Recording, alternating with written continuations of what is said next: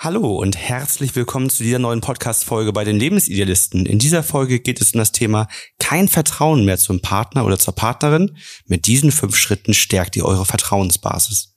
Mein Name ist Florian. Ich bin Ina. Wir sind Paartherapeuten und Coaches und helfen euch raus aus der Krise hinein in eine glückliche und harmonische Beziehung.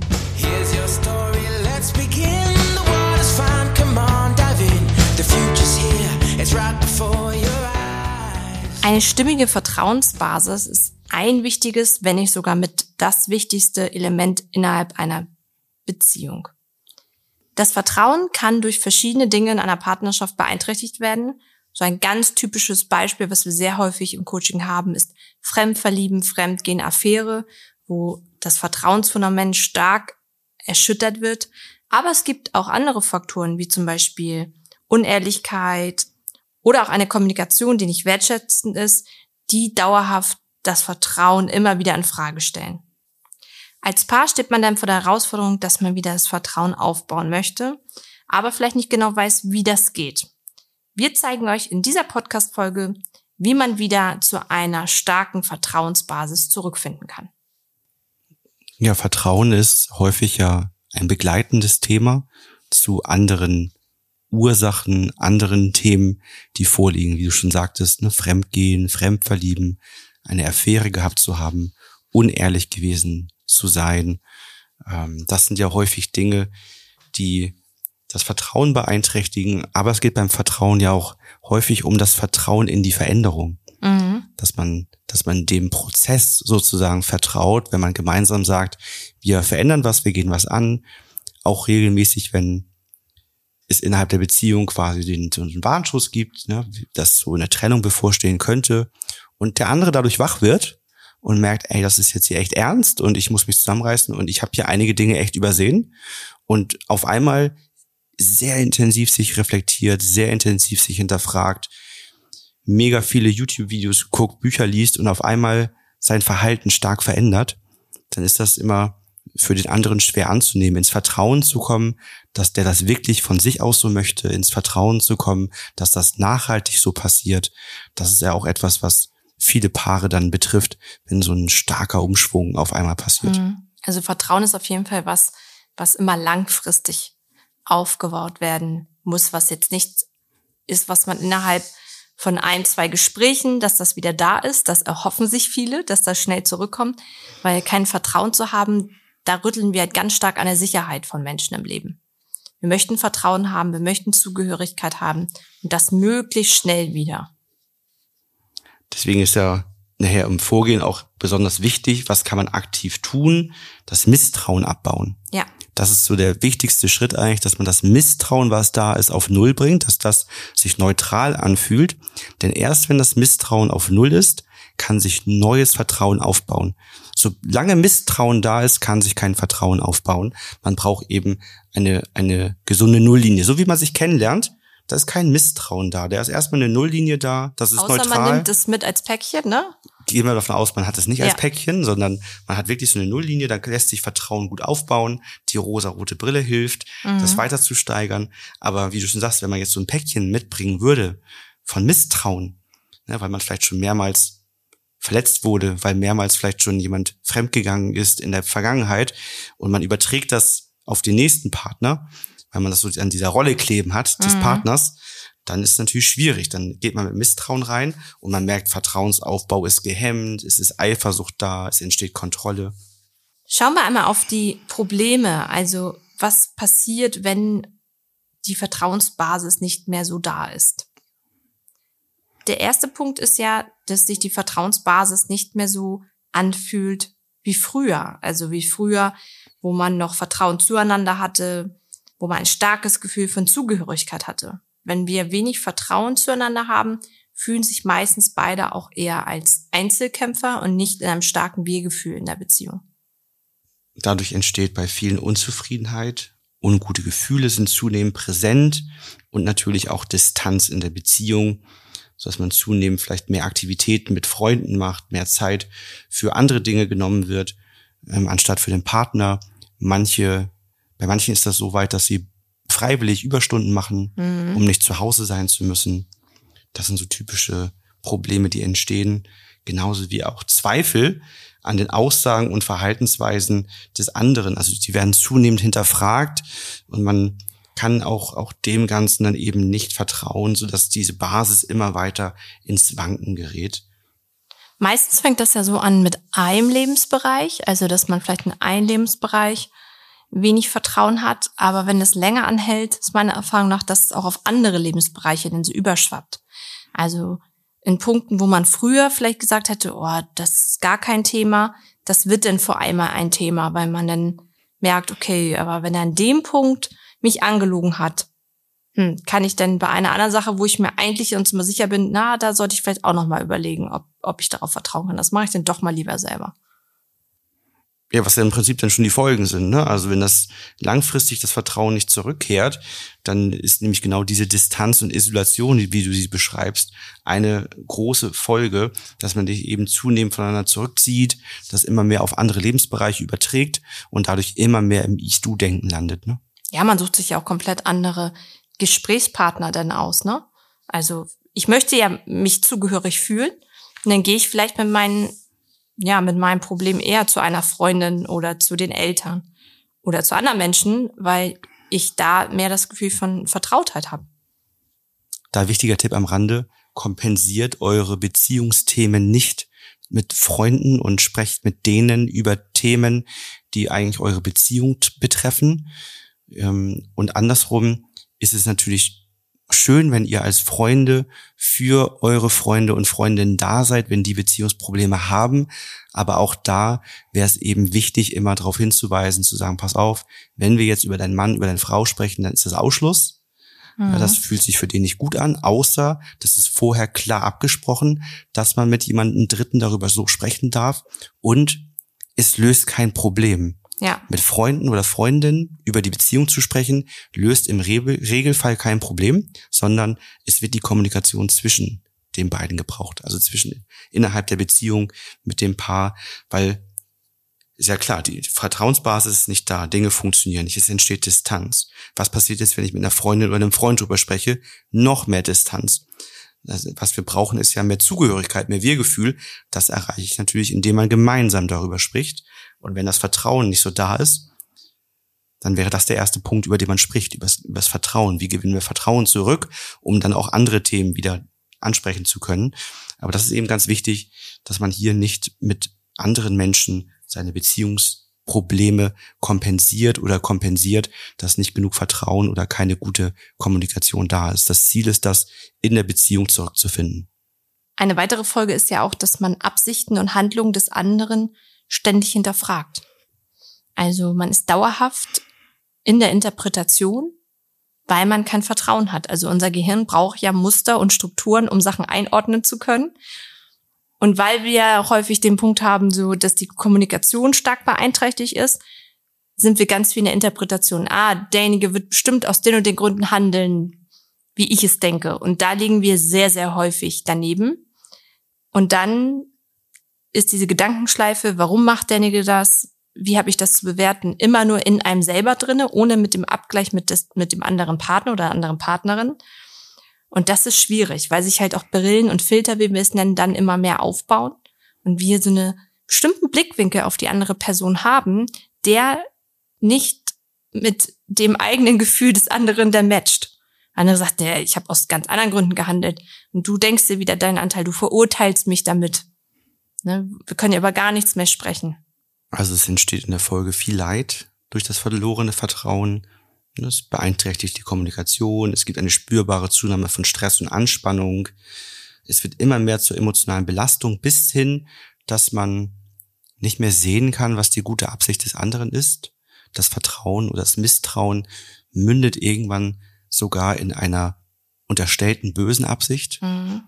Und das ist ja etwas, was wir grundsätzlich gar nicht als Annahme haben, dass jemand in böse Absicht handelt, aber das passiert dann.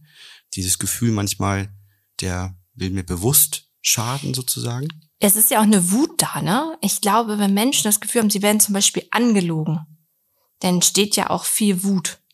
Dass man dann sagt so, boah, das ist so dreist, ne? Also ich hatte letztens ein Paar, da ging das auch um das Thema Lügen, dass sie gesagt hat, so, sie kann eigentlich nichts mehr von ihm annehmen, weil sie muss das erstmal durch so ein inneres Filterprogramm laufen lassen, ob das der Wahrheit entspricht und das macht sie wütend.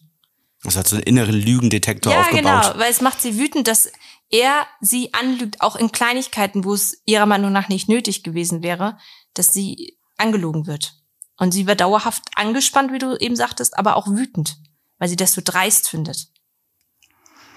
Bevor wir euch gleich die fünf Lösungsansätze mitteilen, die wir für euch notiert haben, hier mal der Hinweis, wenn ihr schon mehrere Schleifen dreht und merkt, wir kommen nicht so recht zurück ins Vertrauen, wir finden da nicht den richtigen Weg, dann meldet euch sehr gerne bei uns fürs telefonische Erstgespräch. Gerne finden wir mit euch gemeinsam die Ursachen, lösen die emotionalen Verletzungen auf, die zum Verlust des Vertrauens führten, bringen also mit euch gemeinsam das Misstrauen wieder auf Null, neutralisieren das Ganze und sprechen mit euch dann über Strategien, Verhaltensweisen in der Zukunft, die dazu führen, dass ihr das Vertrauen wieder nachhaltig aufbaut.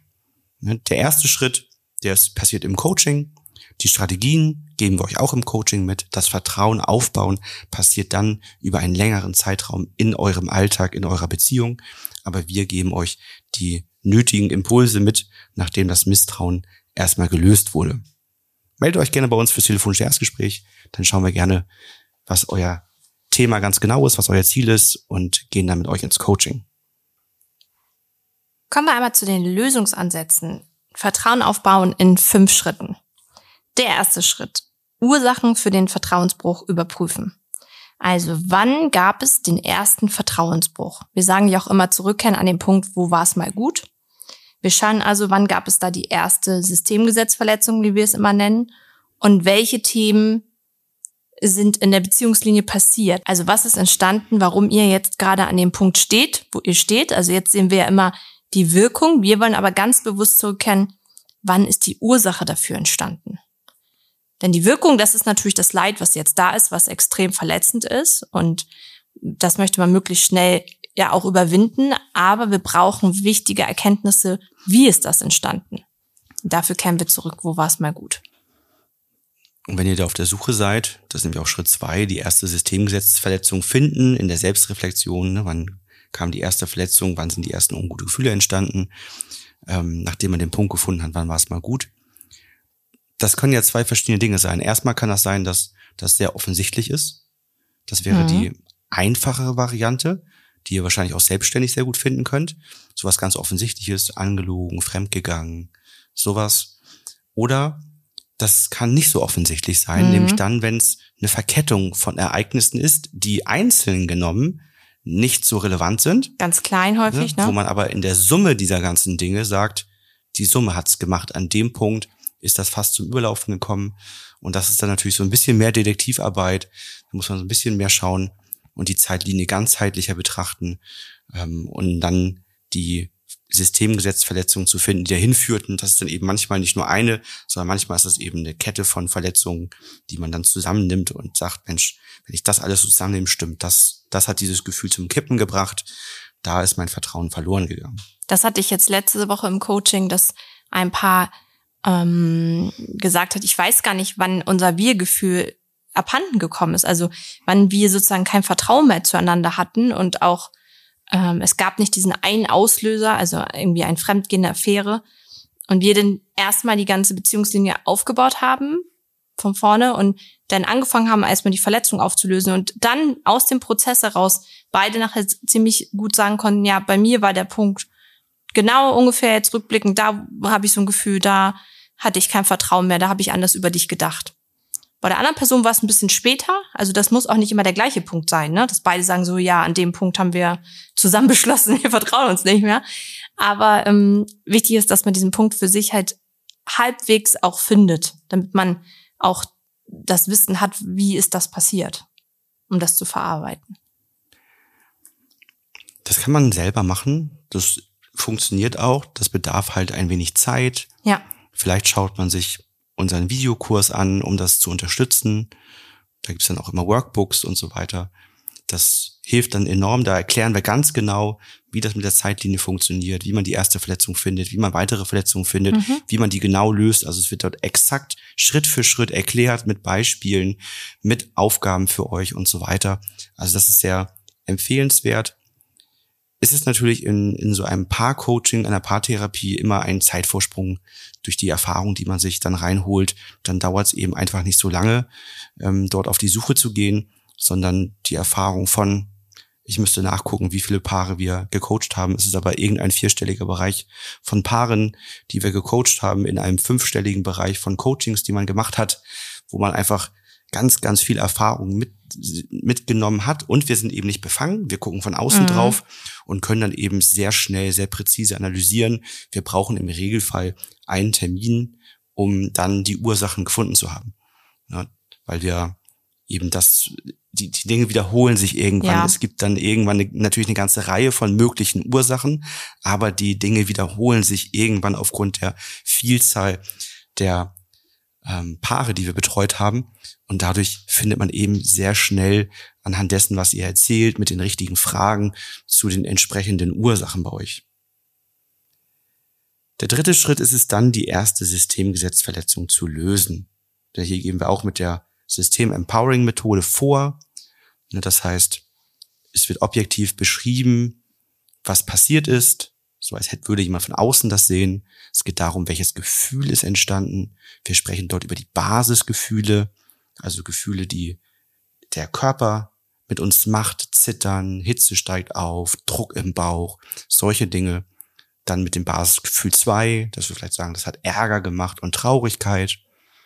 Der andere kann das im besten Fall anerkennen und sehen und sagt, Mensch, das, das kann ich sehen, dass diese Gefühle bei dir entstanden sind nimmt, übernimmt Verantwortung. Es tut mir leid, es war nicht meine Absicht, diese Gefühle bei dir zu machen. Und dann unterstützt derjenige seinen Partner, seine Partnerin dabei, die Gefühle zu verarbeiten, was wir dann eben immer konkret anleiten, was je nach Gefühl ein wenig anders funktioniert. Da stellt sich jetzt äh, bei vielen vielleicht die Frage, und das war jetzt auch diese Woche in einem telefonischen Erstgespräch die Frage, kann ich das auch alles machen, wenn mein Partner nicht mit im Prozess ist? Also kann ich sozusagen Vertrauen auch alleine aufbauen im Coaching? Ich würde sagen, nein. Mhm. Denn die Coachings funktionieren immer dann besonders gut, wenn natürlich beide ja. mitmachen, wenn man sich noch in der Beziehung befindet. Genau. Das heißt, man teilt immer noch seinen Alltag miteinander, dann funktioniert das eher nicht. Wenn man aber keinen Alltag mehr miteinander hat, weil man sich bereits getrennt hat, und merkt, ich nehme hier Prägungen mit in die nächste ja. Beziehung und das will ich nicht, dann können wir das auflösen, ohne dass der Partner dabei ist. Das machen wir innerlich, funktioniert gut. Genauso, wenn man Themen mit seinen Eltern hat, ähm, die noch nicht geklärt sind, wo man merkt, oh, da habe ich immer so kleine Dinge, die meine Beziehung belasten. Das möchte ich gerne für mich verarbeiten. Können wir auch, ohne dass die Eltern mitmachen, lösen. Aber wenn man seinen Alltag noch miteinander teilt, dann funktioniert das nicht. Genau, und da war auch, das sagte ich am Telefon auch, in der Methodik wird ja auch davon ausgegangen, dass es nicht den Schuldigen gibt. Also die eine Person, die sozusagen das Leid verursacht hat.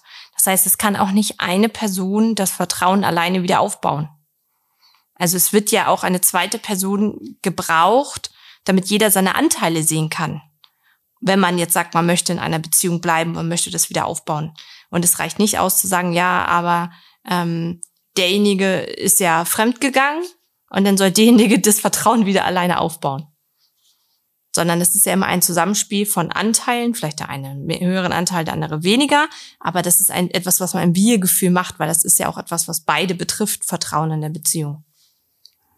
Ja, und vor allen Dingen soll sich ja auch danach das Verhalten verändern. Ja. Das ist ja auch etwas, das der Partner oder die Partnerin mit der man eben noch in der Beziehung aktiv zusammen ist, einen Alltag teilt, derjenige soll ja auch ein, ein Lernprozess entstehen. Das macht ja die Nachhaltigkeit aus, dass man sieht, welches Verhalten den anderen verletzt, weil häufig ist das nicht bewusst. Ja. Es gibt natürlich viele Verletzungen, wo das ganz klar ist, aber es gibt eben auch viele Verletzungen, wo das nicht bewusst ist, dass das den Partner verletzt. Und das ist eben wichtig, dass diese Lernerfahrung gemacht wird und derjenige selbstbestimmt sagt, wie er mit dem Wissen, dass es den anderen verletzt, anders gehandelt hätte und damit auch in Zukunft anders handelt, damit sich diese Verletzungen nicht wiederholen. Mhm. Das ist ja eben auch ganz wichtig. Kommen wir zum vierten Schritt. Wir gehen jetzt die Lebenslinie, die Beziehungslinie weiter entlang und lösen alle weiteren Systemgesetzverletzungen auf, die dazu führen, dass kein Vertrauen mehr da ist. Ne? Dass das Fundament sich wieder stabilisiert. Also mit der Methodik geht man jetzt Verletzung für Verletzung durch und bringt damit den Punkt, wann war es mal gut, ins Heute. Mhm. Und der fünfte Schritt, der letzte Schritt, ist dann halt auch das Fundament nachhaltig zu stabilisieren, Lösungen auch auf den oberen Ebenen, wie wir das nennen, zu finden. Also zu überlegen, wie können wir gemeinsame Zeit finden als Paar für Gespräche, für Reflexion? Welche gemeinsamen Ziele und Pläne haben wir für die Zukunft, die uns wieder näher zusammenbringen, die auch das Wir-Gefühl wieder stärken, dass ich mich darauf einlassen kann, auch eine Zukunft mit dem anderen wieder zu entwickeln. Wie fühlt sich das an, wenn das Vertrauen wieder da ist? Was würde man vielleicht im Alltag nochmal umstellen? Was ist einem wichtig? Das würde man alles in einem fünften Schritt machen. Wir hoffen, ihr konntet hier einige Impulse mitnehmen. Wenn ihr dort selbstständig dran arbeiten wollt, empfehlen wir euch sehr unseren Videokurs. Wenn ihr Unterstützung wünscht, sind wir natürlich sehr gerne für ein telefonisches Erstgespräch offen und begleiten euch sehr gerne auf eurem Weg. Ansonsten wünschen wir euch eine gute Zeit und freuen uns, wenn ihr in der nächsten Woche wieder bei einer neuen Podcast-Folge dabei seid. Bis dann. Bis bald.